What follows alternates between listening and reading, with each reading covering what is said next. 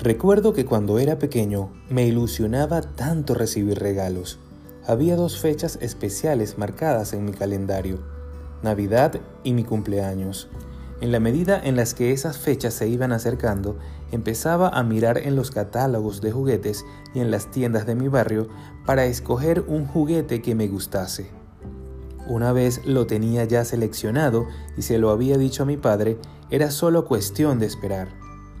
A veces tenía que esperar 30 días o más, ya que siempre solía escoger el juguete con mucha antelación. Era realmente un desafío para mí. Pude comprobar en primera línea el refrán que dice, el que espera, desespera. ¿Tú también sueles desesperarte cuando te toca esperar? La Biblia dice en Romanos 8:25, pero si esperamos lo que no vemos, con paciencia lo aguardamos. A lo largo de los años he ido comprobando una vez tras otra que la paciencia es una de las claves más importantes de la vida.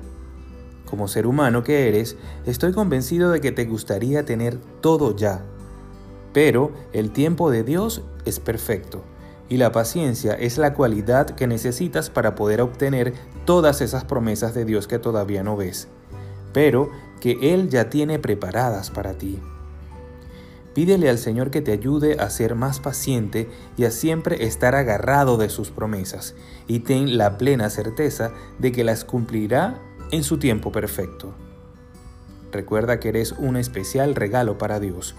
Que tengas un feliz día, que Dios te bendiga.